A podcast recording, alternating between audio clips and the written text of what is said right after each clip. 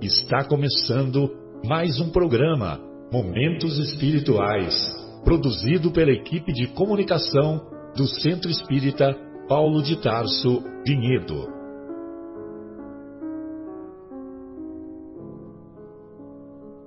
Se guardas contigo o estigma do sofrimento, indagando pela solução dos velhos problemas do ser e da dor, se percebes a nuvem que prenuncia a tormenta e o vórtice traiçoeiro das ondas em que navegas, vem conosco. Estudemos a rota de nossa multimilenar romagem no tempo, para sentirmos o calor da flama de nosso próprio espírito a palpitar e morredouro na eternidade, e acendendo o lume da esperança, perseveremos juntos em exaltação de alegria que Deus, o Pai de infinita bondade, nos traçou a divina destinação para além das estrelas. Nossos cumprimentos aos estimados ouvintes e espectadores do programa Momentos Espirituais. Hoje já me encontro sintonizado aqui com a nossa querida Vera, o nosso querido Mauro, e daremos continuidade ao, ao estudo da doutrina espírita, sobretudo na obra O Evangelho segundo o Espiritismo, na primeira parte. Hoje iniciaremos mais um ciclo é, a partir do, do capítulo primeiro de O Evangelho segundo o Espiritismo, Não Vim Destruir a Lei, na primeira parte. E na segunda parte daremos continuidade ao capítulo Teias do Infortúnio, lá da obra Há Dois Mil Anos. Bem, então, para nós é, nos harmonizarmos intimamente e entrarmos em sintonia com os benfeitores espirituais, nós vamos solicitar do nosso querido Mauro a, a, essa prece de abertura para nós a, mantermos a vibração em uníssono. É isso, né, Mauro? Isso. Obrigado, Marcelo. Obrigado. Então, Obrigado. Queridos amigos, queridos irmãos, estamos nesse instante elevando o nosso pensamento ao nosso Pai querido, nosso Criador, aquele que nos deu a vida, agradecendo aos irmãos do plano maior, aos amigos espirituais que estão sempre ao nosso lado, nossos mentores, nossos anjos da guarda Agradecemos também ao nosso irmão querido, nosso mestre maior, Jesus Cristo, por tudo que fez por nós e continua fazendo, por estar sempre ao nosso lado e por nos permitir estarmos trabalhando na sua seara. Que Jesus e o nosso Pai amado tenha misericórdia de todos nós, que nós possamos a cada dia aproveitar melhor os ensinamentos de Jesus para que a gente possa seguir na nossa caminhada rumo ao encontro ou o mais próximo possível do nosso Pai. Que assim seja, graças a Deus. Muito bom, que assim seja. Bem, é, antes de iniciarmos aí no, no tema Não Vim Destruir a Lei, vale a pena nós fazermos um comentário é, direcionado, sobretudo, aos estimados ouvintes que é, o, tem um capítulo no, na, no Evangelho segundo o Espiritismo, antes do capítulo primeiro, que se chama é, Introdução, né? E essa introdução que o Kardec faz na obra O Evangelho segundo o Espiritismo é uma introdução assim de um nível altíssimo e, e nós convidamos os estimados ouvintes e espectadores a estudarem essa, essa, essa introdução, porque essa introdução ela é, ela deixa bem claro a, o objetivo da obra, o Evangelho segundo o Espiritismo. Então, a, em relação à, obra o Evangelho segundo o Espiritismo, é, o Kardec ele deixou bem claro que ele se preocupou com o ensinamento moral da doutrina de Jesus, da doutrina do Mestre. Então, ele não se preocupou com as ações comuns da vida do Cristo, ele não se preocupou com os chamados milagres, com as predições, com as palavras que serviram para estabelecer os dogmas da igreja. Ele não se preocupou se a Maria era virgem, se a virgindade de Maria era uma virgindade carnal mesmo, se Jesus tinha corpo fluídico ou corpo físico de carne mesmo, ele não se preocupou com nada disso. O que, o que ele focou, o, o objetivo principal é a ênfase no ensinamento moral. E quando você coloca o ensinamento moral da doutrina de Jesus, todas as outras doutrinas, todas as outras filosofias, todas as outras religiões, elas encontram nessa nesse ensinamento moral um porto seguro, porque nós vamos encontrar nós vamos encontrar na doutrina moral do mestre uma doutrina muito elevada e que veio trazer não somente o ensinamento do amor e o ensinamento do perdão que Jesus não só ensinou, como exemplificou, mas também veio trazer o ensinamento do amor aos próprios inimigos. Então, imagine você falar de amar aos inimigos dois mil anos atrás.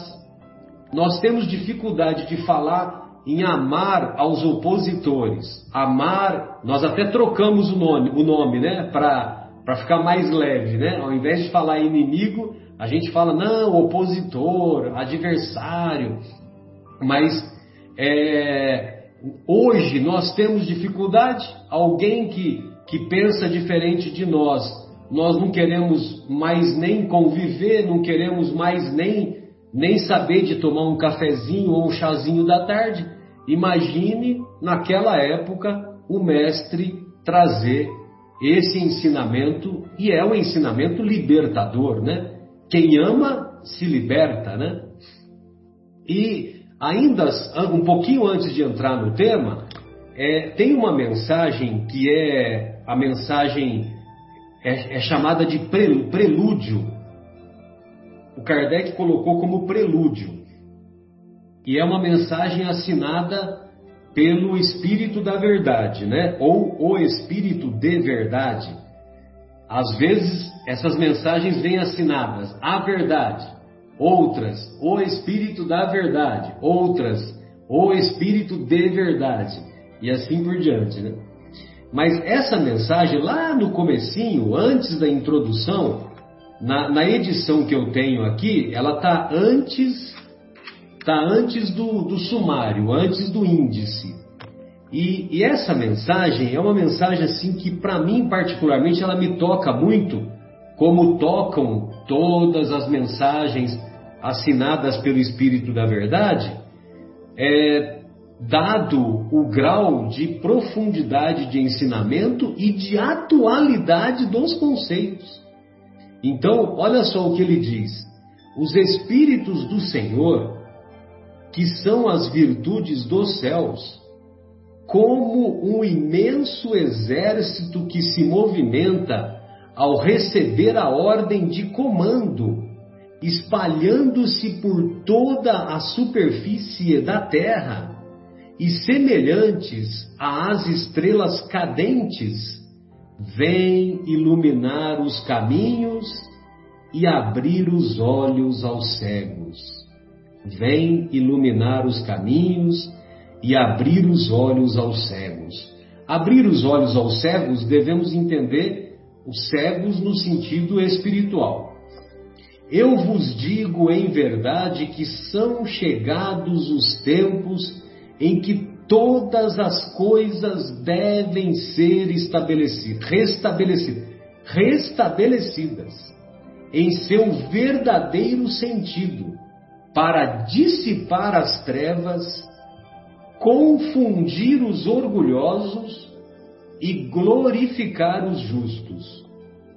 As grandes vozes do céu ressoam como o som da trombeta e os cânticos dos anjos se lhes associam.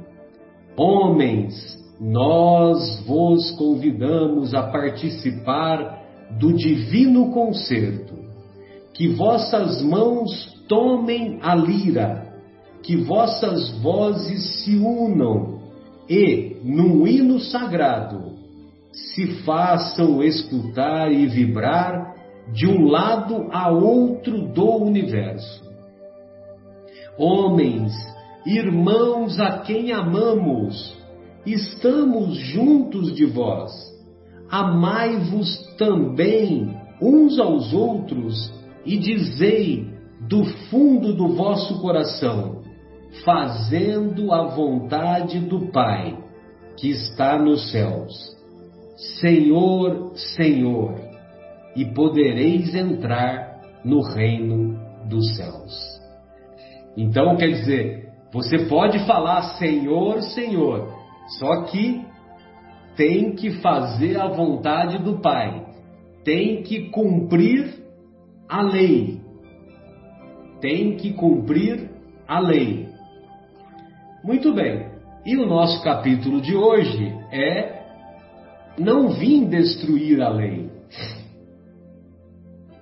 E essa passagem, o Kardec selecionou o, o, o versículo, ele selecionou o versículo do capítulo 5, que é que compõe o Sermão do Monte, né? os capítulos 5, 6 e 7 do Evangelho de Mateus, são os capítulos que compõem o Sermão do Monte.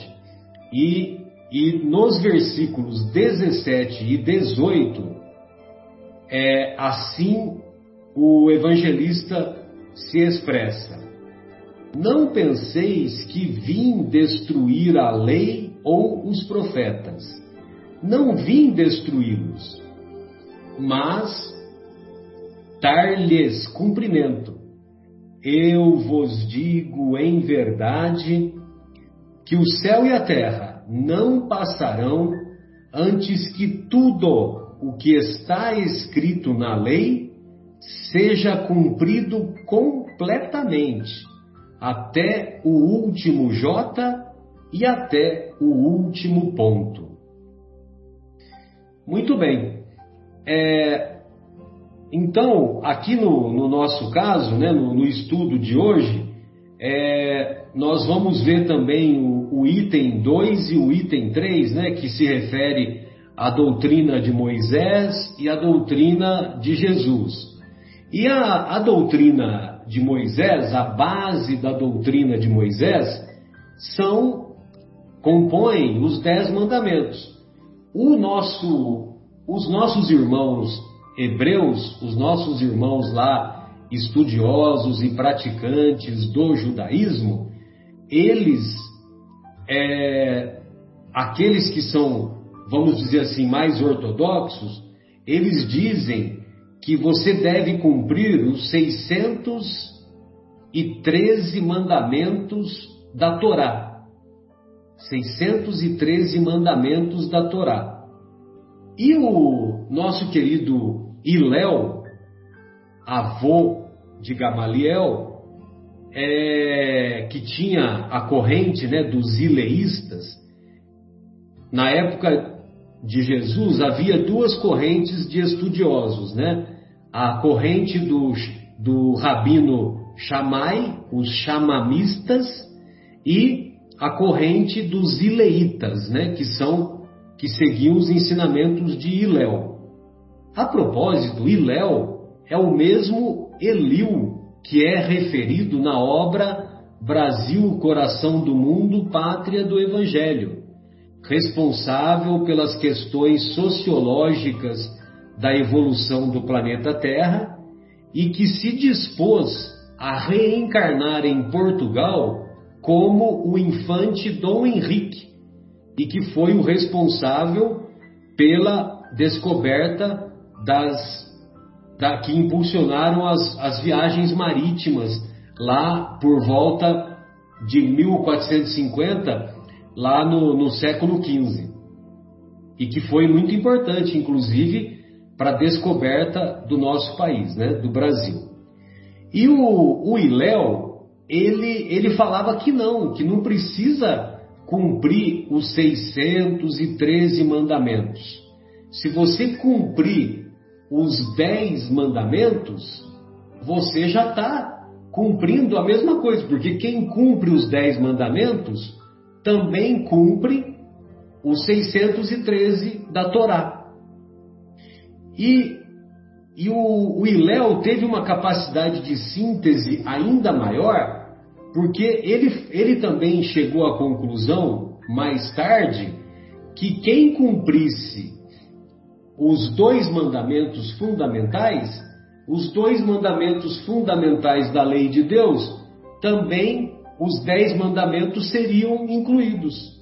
E quais são os dois mandamentos? Os dois mandamentos principais são aqueles que derivam do, do Deuteronômio, capítulo 6, versículo 4, amar a Deus sobre todas as coisas, de todo o teu coração, de toda a tua alma, de todo o teu espírito e de todo o teu entendimento.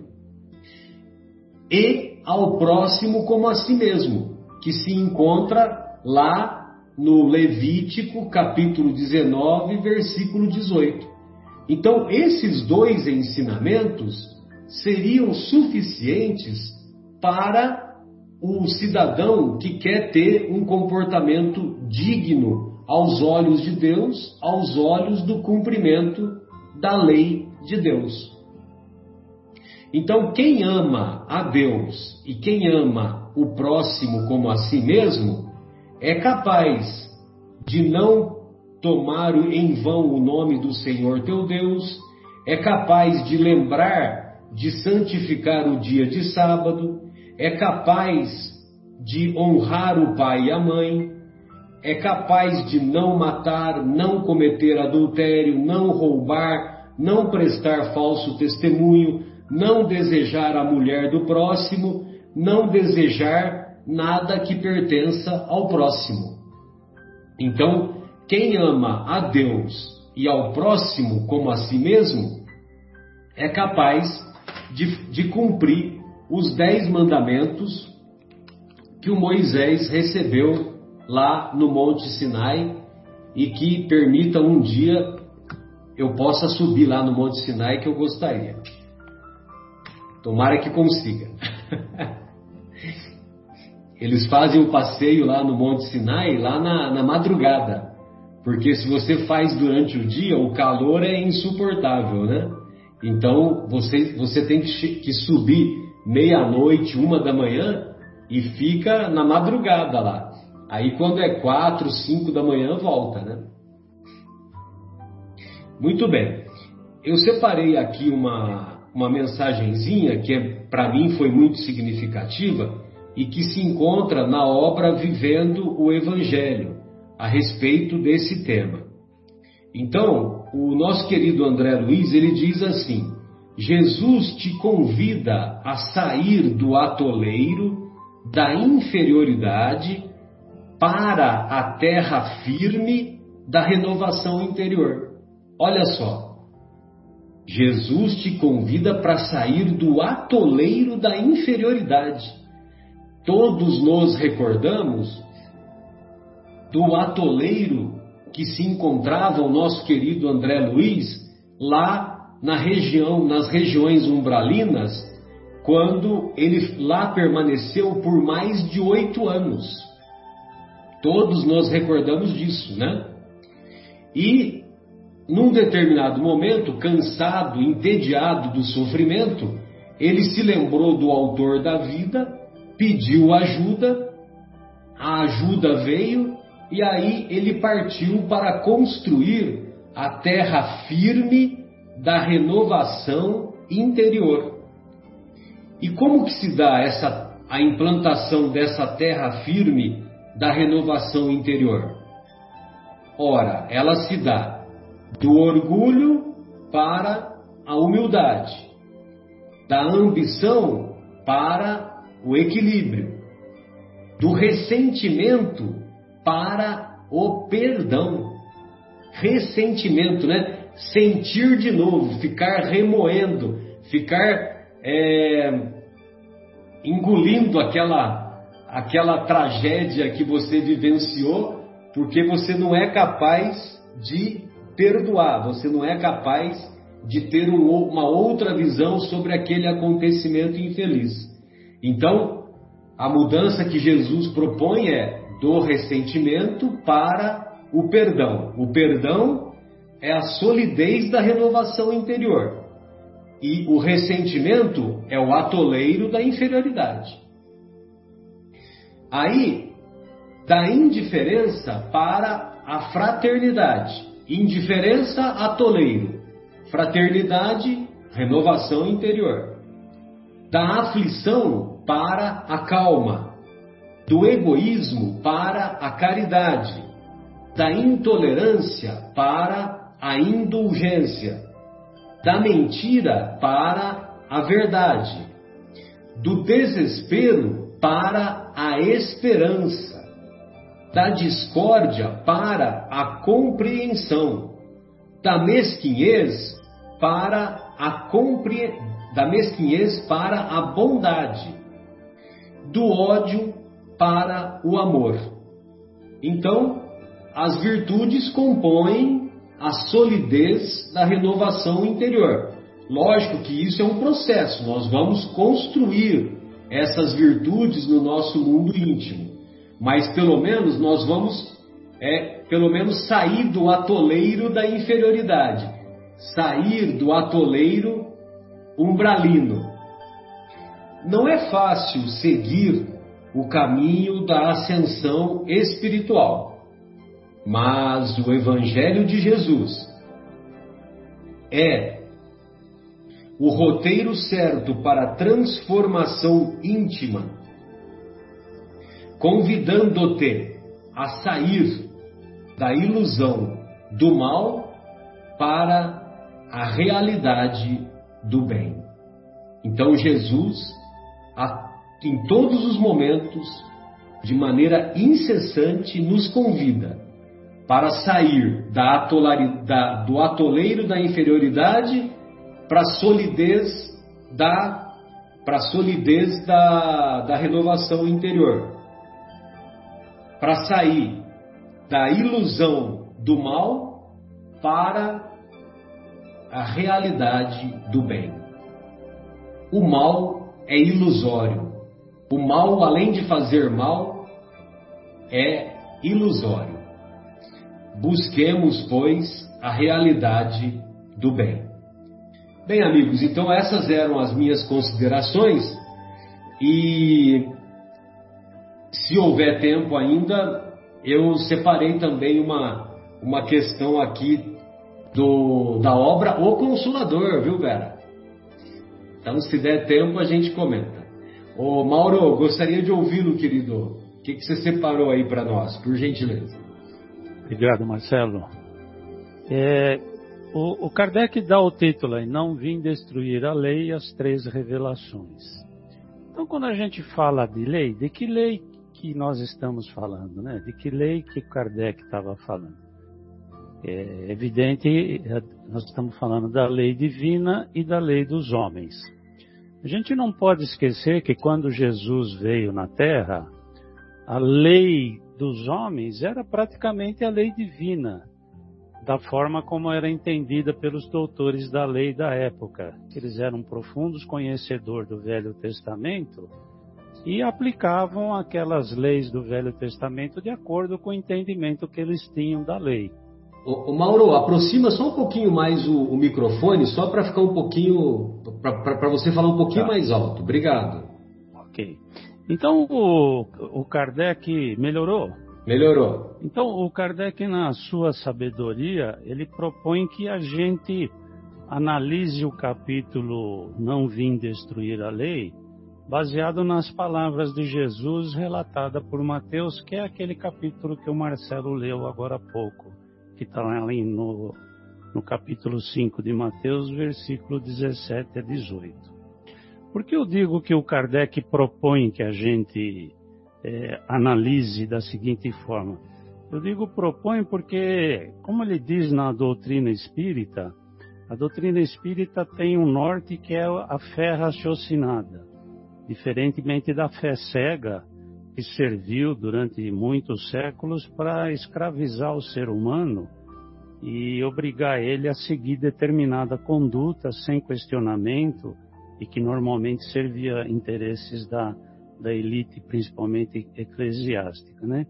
Então o Kardec ele propõe a seguinte análise para a gente chegar nas três revelações: primeiro Moisés, depois Jesus e por fim o Espiritismo.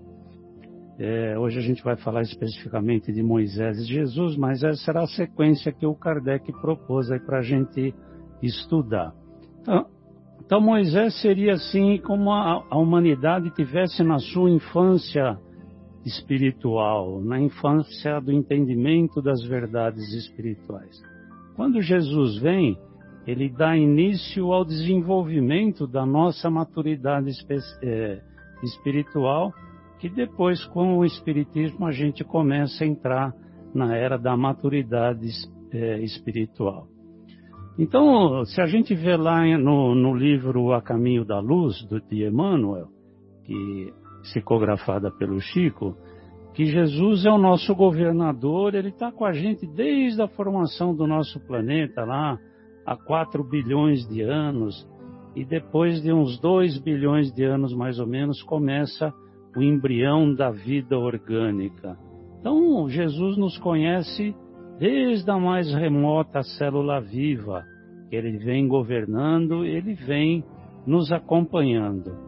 Então, no, no decorrer de todo esse tempo, por projeto divino, eh, em determinado momento os, os espíritos começam a necessitar de uma evolução e eles começam a vir à Terra para iniciar a sua caminhada rumo à perfeição. E nesse processo de evolução, ele passa pelas frases, pelas fases que o Kardec descreve. Se inicia, se inicia com Moisés. Moisés era criado no meio, digamos, até aristocrático egípcio, né? Ele foi, ele foi criado pelos faraós e, e naquela época os egípcios já tinham uma certa evolução científica.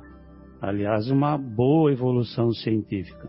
Mas espiritualmente eles ainda estavam presos a, a entidades que eles consideravam com poder divino, eh, inúmeras entidades, e desconheciam o Deus único, o Criador do universo. Então, depois de muitas coisas que aconteceram na vida de Moisés, que é, não vale a pena a gente entrar no detalhe agora, ele é chamado a cumprir uma missão que é conduzir o povo egípcio, o povo hebreu, que era escravo no Egito, à terra prometida. Porque esse povo já tinha, de certa forma, uma semente do Deus único implantado no seu coração. Então, para conseguir a execução de, dessa missão que ele tinha, ele foi obrigado a criar leis, leis rígidas para poder conduzir aquele povo, que era de certa forma um povo ignorante, um povo ignorante no sentido de pouco conhecimento, ele tinha que conduzir aquele povo à terra prometida mas para que ele conseguisse uh, conduzir aquele povo indisciplinado e ignorante quanto ao conhecimento, ele promulga algumas leis bastante rígidas para que eh, ele pudesse conduzir durante aquela travessia do deserto, né? Então, eh, aí o que acontece? Ele recebe de Deus as leis divinas, as leis morais. As leis morais que são imutáveis, diferentemente das leis que ele é, implantou para conduzir aquele povo. Então, essas, essas leis eram bastante rígidas é, e tinham o objetivo de conduzir o povo à Terra Prometida. E a gente sabe da história que está lá no Velho Testamento, dos 40 anos que levaram essa travessia do deserto. E eu, eu li certa vez uma, um comentário que de forma alguma se leva 40 anos para se atravessar aquilo, né? Mas de fato Moisés levou 40 anos por quê? Provavelmente ele até andou em círculos, porque ele precisava renovar aquela geração. Então esse tempo todo foi para renovar o, os velhos desencarnaram, os novos já teriam uma nova concepção para quando chegasse na Terra Prometida já tivessem condição de aceitar melhor é, o Deus verdadeiro, o Deus único. Então isso tudo, essa renovação começa para aguardar a vinda de Jesus no planeta. Como a, como a gente sabe que Deus tem um projeto para nós, e quando as, digamos, as potências divinas consideraram apropriada, apropriado o momento para se desenvolver a espiritualidade, é, que chega Jesus no planeta.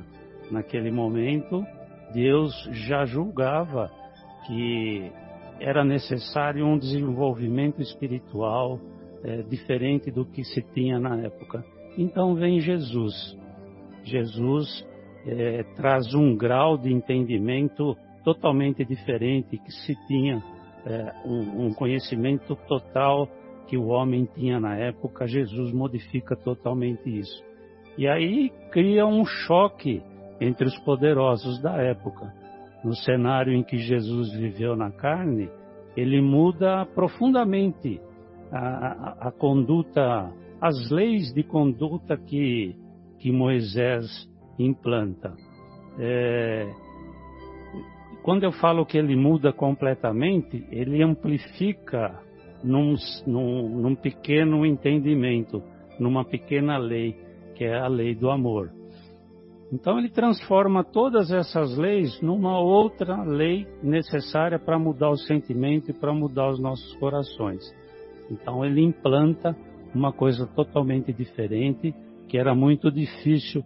O, o Marcelo até falou que se hoje é difícil a gente encarar o inimigo com, com amor, com perdão, imagina dois mil anos atrás, né? Então Jesus chega num num ambiente, digamos assim, muito conturbado.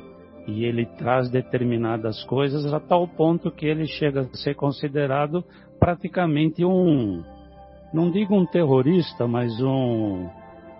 Ele, ele traz uma. como uma. Está tá difícil de eu encontrar a palavra, mas, mas ele traz um entendimento diferente de tudo que existia na época, um revolucionário Acho que a palavra mais adequada seria um revolucionário. E aí. Tem uma, um aperfeiçoamento, né? uma um renovação do, é. do, pensamento da época. Né? É um choque total do que se pensava, né? E aí começa a modificar todas aquelas leis que estavam implantadas e ele não modifica só, ele amplia aquele entendimento. Né? Então por isso que que ele diz que ele não vem modificar a lei, ele vem sim é, vem cumprir a lei, pois aquela é a vontade de Deus, que os homens sejam fraternos, que sejam moralmente ajustados à vontade de Deus, que na verdade é o amor puro, né? Tanto que ele fala metaforicamente que ele estaria fazendo isso até que o último J e o, último J fosse cumprido. O, último, o J é a menorzinha letra do hebraico, né? Como o Iod, a menorzinha letra, o J do grego e o Iota do hebraico, são as menorzinhas letras, né? Então ele está dando a entender que ele vai acompanhar a gente até o fim, até que as mínimas coisas sejam cumpridas conforme a vontade de Deus. E ele não só cumpre a lei, como ele amplia o entendimento sobre que o entendimento acho um, dos entendimentos principais que ele quis nos mostrar foi a nossa imortalidade como como ser eterno mostrando é, que a, a, nossa verdadeira felicidade não estaria aqui que a nossa ver, a verdadeira é, felicidade estaria no porvir no reino de Deus e a expressão mais profunda disso está lá no Sermão da Montanha, nas Bem-aventuranças. Mas, evidentemente, ele não poderia dizer tudo, porque é, ele não seria entendido. Então, o que ele disse foi muitas coisas é, de, de certa forma não muito claras, né? Mas o seu exemplo era claríssimo. O que ele disse, ele não poderia dizer totalmente. Mas chegaria um tempo em que a ciência e o desenvolvimento do homem poderia aclarar tudo aquilo que ele disse. E, e, a, e, as coisas começaram a acontecer, tanto que ele nos diz que ele não poderia ser claro nas suas palavras, mas que num futuro ele nos enviaria o, o Consolador prometido, né? que nos revelaria tudo com mais detalhes. E isso a gente vai ver um pouco mais à frente, né? Nós temos até um capítulo que fala do Consolador prometido. Então, Moisés traz o embrião da, da espiritualidade, Jesus inicia o desenvolvimento dessa espiritualidade e a gente começa a ter a maturidade do entendimento das verdades espirituais é, com o Espiritismo. Então Jesus veio para cumprir a lei. A lei é a vontade de Deus. E essa vontade é que nós, que nós evoluímos moralmente, que nós cresçamos espiritualmente como seres eternos, para um dia nós chegarmos próximos à perfeição. E só queria complementar, eu, eu anotei uma coisa interessante aqui. Na verdade, eu anotei há muito tempo e eu nem sei de onde que é. Eu acho que é de um livro de Humberto de Campos, mas eu não sei de onde que é. Tanto que eu peguei isso e infelizmente eu não anotei, porque eu achei bem, bem interessante, bem legal, mas eu não sei de onde eu tirei. Mas é uma história, para a gente falar do, do cumprimento da lei, é uma pequena história de Jesus conversando com um sacerdote. Talvez o Marcelo aí que conhece bem, ele, talvez ele vá se lembrar de onde é isso. Então o, a historinha é a seguinte: os sacerdotes estão saindo do templo e encontram Jesus sentado na porta do templo. Boa Nova, capítulo 3. Sensacional esse diálogo. É, muito legal. Eu, eu, eu tinha a impressão que era Boa Nova, mas não sabia se era. Mas, de qualquer forma, eu registrei aqui e eu vou guardar por muito tempo essa historinha. Então, ele estava sentado ali, na, trajado humildemente, como ele sempre estava, né? E o sacerdote pergunta para ele: O que fazes aqui, Galileu? Aí ele responde: é, Eu passo por Jerusalém para implantar o reino de Deus. E aí o sacerdote diz para ele: Mas você sabe o que você está falando? Ele fala: Sim, eu vim implantar o reino de Deus no coração dos homens. E o sacerdote diz assim: Mas essa tarefa é muito difícil. Por acaso você tem algum príncipe, algum rei que vá te ajudar nessa tarefa? Aí Jesus diz o seguinte: os meus colaboradores virão de todas as partes. E aí o sacerdote faz uma outra pergunta: Você já viu uma grande obra ser construída, ser construída com fragmentos de lama? Dizendo que aquilo que Jesus estava tentando implantar era uma coisa fugaz como a lama assim. E Jesus diz para ele: nem a mais bela pedra, olha que legal, nem a mais bela pedra ou o melhor granito tem a grandeza do sentimento, e nem o melhor cinzel tem a grandeza da boa vontade. Aí o sacerdote faz uma outra pergunta: Mas você conhece Atenas? Porque Atenas era o centro de artes, o centro de cultura, né? Ele está querendo saber se Jesus era uma pessoa culta, que teria nível para fazer aquilo que ele está falando? Jesus responde para ele: Eu conheço o amor e a boa vontade. E aí a pergunta final que o sacerdote faz para ele: Mas você conhece as leis? Jesus responde assim: Sim, eu faço a vontade do meu Pai. Então o sacerdote cheio de si pega e vai embora. Não, esse sujeito aí é doido, né? Mas ele responde assim: que quando pergunta se ele conhece a lei, ele fala: Eu conheço, porque eu faço a vontade do meu Pai. Então, essa é a lei, né? É que, se, que seja feita a vontade do Pai. Então, é isso aí, meus amigos. Sacerdote Hanan. Mais tarde ele vai participar da, da junto com Anás e Caifás da, da prisão de Jesus. Um juiz inclemente. O, o Humberto de Campos descreve no capítulo juiz inclemente. E aqui ele coloca a definição do bendito reino dos céus. O que, que é o reino dos céus, Mauro? Que a gente sempre quer saber, né? Então... O reino dos céus é a obra divina no coração do homem. Como conclusão, a gente pode chegar a seguinte, né? Que os colaboradores, de, os colaboradores de Jesus na implantação no reino de Deus somos todos nós, né? Não importa de onde a gente veio, não importa que religião a gente professe, né?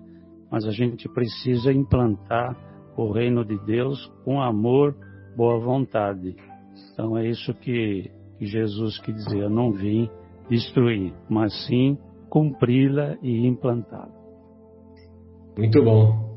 Bem lembrado aí, essa passagem é emocionante. É o capítulo 3, primeiras, pre, primeiras pregações da obra Boa Nova. Sabia que a, sua, que a sua memória não ia falhar, Marcelo. É, é que essa daí também foi marcante para mim. É. Ô Vera, pois não, querida, gostaria de ouvi-la. Olá, boa tarde a todos. É um prazer estar aqui de novo com vocês, com os colegas. E eu vou começar, Marcelo, hum, observação lá da maravilhosa poesia que você leu, Prelúdio né? Sim. Do espírito de verdade, né? Muito bem lembrado da sua parte. E eu venho mais uma vez chamar a atenção de todos, como eu já fiz no programa anterior, não sei até se você estava junto ou não, Marcelo, mas que eu comentei sobre o espírito de verdade, né? E trouxe algumas, uh, algumas citações de quem seria esse espírito de verdade que acompanha Kardec em toda essa codificação, né?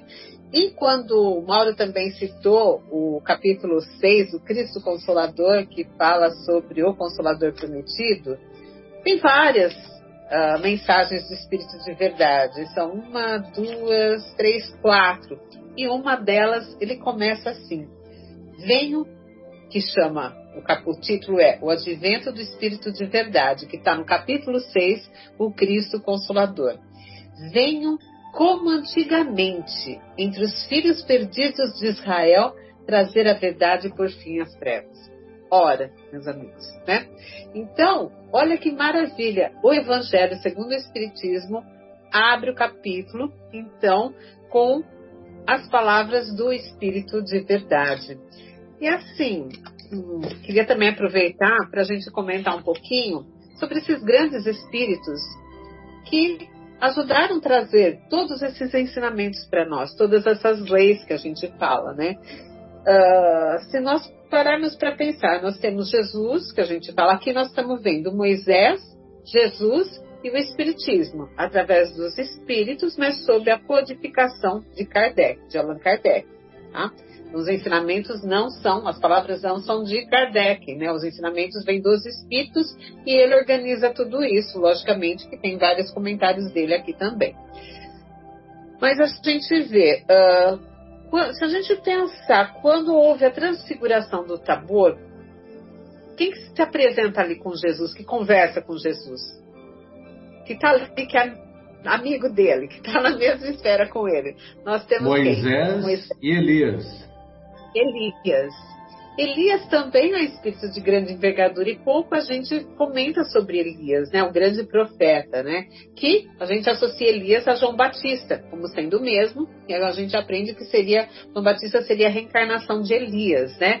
Então nós temos esses espíritos. Elias já foi um grande profeta, da envergadura também, acredito que da esfera crítica de Jesus, porque ele se apresenta ali, conversa com Jesus naqueles momentos, né, uh, difíceis que Jesus está por passar. Tem Moisés ali com Jesus também. Olha a grande envergadura desse espírito de Moisés também, né? Jesus e eu trago mais Allan Kardec, que Allan Kardec, segundo Erasto, que fala na revista Espírita também, já trouxe citações aqui anteriormente, que também é uh, um grande espírito uh, amigo de Jesus, né? Que Jesus, o espírito de verdade, uh, era da convivência de Allan Kardec. Então são grandes espíritos preparados para trazer o quê? essa mensagem, essa lei. Que a lei se resume a uma coisa só, né? O amor. O amor que a gente não consegue entender ainda, né? Possivelmente estava Mas... lá no Monte Tabor, junto, junto na transfiguração.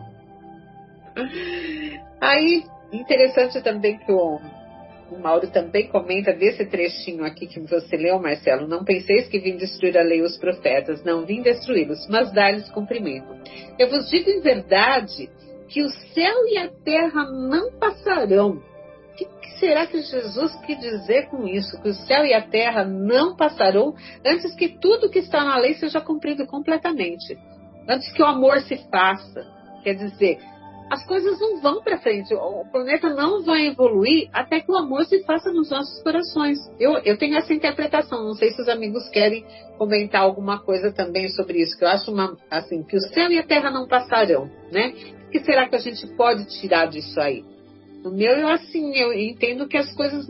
A gente pode trazer isso a nível planetário como a nível pessoal também, da nossa própria evolução. Né? A gente eu, pode eu, compre, eu vou nessa mesma linha de pensamento. Como fazendo é? parte da evolução, os mundos também evoluem. Nós individualmente evoluímos, as sociedades evoluem e os mundos evoluem, né? Nós estamos no planeta de provas e expiações, vamos para planeta de regeneração, depois planeta feliz, né? Então eu compreendo desse jeito. Quando nós seremos um planeta feliz quando o amor e a verdade estiverem implantados em todos os cantos, né? Concordo também, também creio nisso. É. e a gente está aqui tentando trabalhar em nós mesmos, principalmente, né? E esses espíritos nos acompanhando, acompanhando a história da humanidade, né? Como bem lembrou o, Mauro, né, que está no Exilados de Capela, aliás, Exilados de Capela, Caminho da Luz, você citou, né? Acho que é Caminho da Luz, foi. É, Caminho da Luz, né? Eu venho também trazer aqui de A Caminho da Luz, quando comenta sobre Moisés, né? Sobre que ele trouxe esses dez mandamentos que ó, Emmanuel nos fala assim, os dez sagrados mandamentos que até hoje representam a base de toda a justiça do mundo, né? E antes de abandonar as lutas da terra, na estática visão da terra prometida, Moisés lega à posteridade as suas tradições no Pentateuco, iniciando a construção da mais elevada ciência religiosa de todos os tempos para as coletividades por vindouras. Então, o que, que é o Pentateuco, para quem não sabe? Às vezes nossos ouvintes né, não têm conhecimento disso. O Pentateuco, também ó, Torá, né, dos Hebreus, que são os cinco primeiros livros da Bíblia, que é a Gênese, o Êxodo, Levítico, Números, Deuteronômio, que já foi citado, uh, escritos por Moisés, e é onde o Deuteronômio também é chamado de a segunda lei, né, porque ela traz esses, esses mandamentos que o Marcelo citou, 613 mandamentos, que eram até a gente chama das leis mosaicas, né? Tem as leis divinas e as leis mosaicas, que era para controlar o comportamento dos homens naquele, naquela época, que deveria ser muito difícil, porque a gente é um povo ainda primitivo. A gente pensar uh, em pessoas, uh, uma civilização vivendo na época de Moisés, com sentimentos ainda rudes, ainda não, não tinha esse amor, não, é, são conceitos totalmente diferentes. Então ele precisou dessas leis mosaicas para que ele pudesse ordenar esses corações, né, esse rebanho todo ali dele, né? E quando a gente percebe, olha, são cinco livros, a Torá é constituída de cinco livros. Olha que coincidência. As obras da codificação espírita são cinco livros, né? As principais, o Livro dos Espíritos, o Livro dos Médiuns, o Evangelho segundo o Espiritismo, a Gênese, o Céu e o Inferno, que vem trazer para nós todo o conhecimento, tudo o que os Espíritos quiseram nos passar agora na, na época atual, que a gente pode chamar atual. Quando a gente vai falar nesse meio tempo com Jesus aí perdido, né? Jesus que nós temos uh, o antigo Moisés, a primeira revelação, Jesus a segunda revelação, o Espiritismo a terceira revelação. Com Jesus, nós temos a Bíblia, nós temos quatro evangelistas, né, que vêm trazer os conhecimentos, que vem trazer, porque Jesus não escreveu nada, né? Foram os evangelistas que trouxeram esses ensinamentos, as palavras dele, deles até nós, uh, deixando aí para a posteridade toda, né? Mas são quatro. Mas a gente pode jogar nessa história, isso é coisa minha, tá, gente? Da minha cabeça só para o entendimento de estudo, né? Uh, Paulo, Paulo de Tarso, tá? Eu venho completar esses quatro evangelistas com Paulo de Tarso, que vem com as cartas, as cartas, né? Todo um ensinamento posterior aí. Apesar dele não ter conhecido Jesus, uh, ele foi uma pessoa, um exemplo maior de que realmente ele entendeu a mensagem do Cristo. Ele foi a prova viva disso aí. Quando a gente vem falar também sobre uh, Jesus que veio trazer esse esse que ele fala que ele não veio destruir a lei, mas sim dar-lhes cumprimento, ele vem dar essa remodelação, como já foi falado aqui, mas antes de tudo, ele vem exemplificar a lei.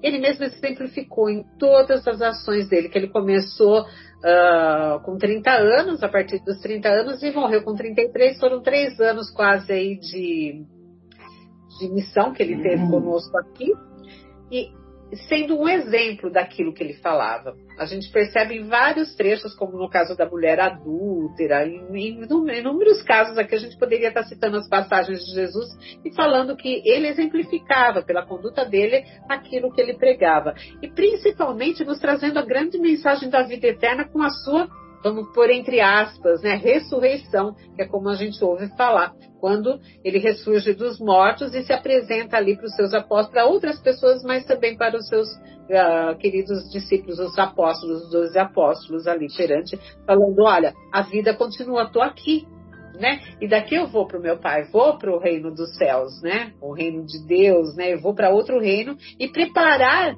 aquele reino para receber vocês também, né? Então, eu acho assim, é muito. Eu gosto muito de falar de Jesus.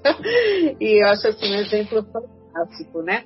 E vamos falar um pouquinho de Moisés também. Que Moisés... E ele aparece para os 500 da Galileia também, né? Naquele, naquela passagem que ficou conhecida como Ascensão, Ascensão de Jesus, quando ele profere as últimas palavras, né? Ide e pregai, que ele vai subindo e desaparece pelas nuvens mas ele faz um sermão de despedida para os 500 da Galileia. Exatamente. Entendeu? Então, é, vocês imaginam, eu acho que por isso, eu já comentei aqui que eu fico muito abismada, assim, admirada com a fé que a gente percebe do povo quando a gente está lendo há dois mil anos. Né? uh, a fé que eles tinham ali na, naquele momento. Mas olha tudo que aquele povo daquele momento presenciou. Quem não presenciou ouviu falar, com certeza, né? E estava muito ali.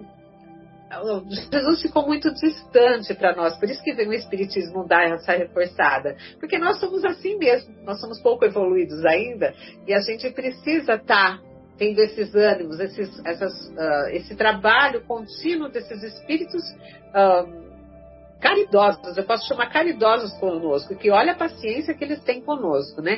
De estar tá aí exercitando. A gente não sabe mais o que está por vir agora. Ah, talvez venha mais alguma coisa nova. A gente sabe que o planeta está sendo preparado.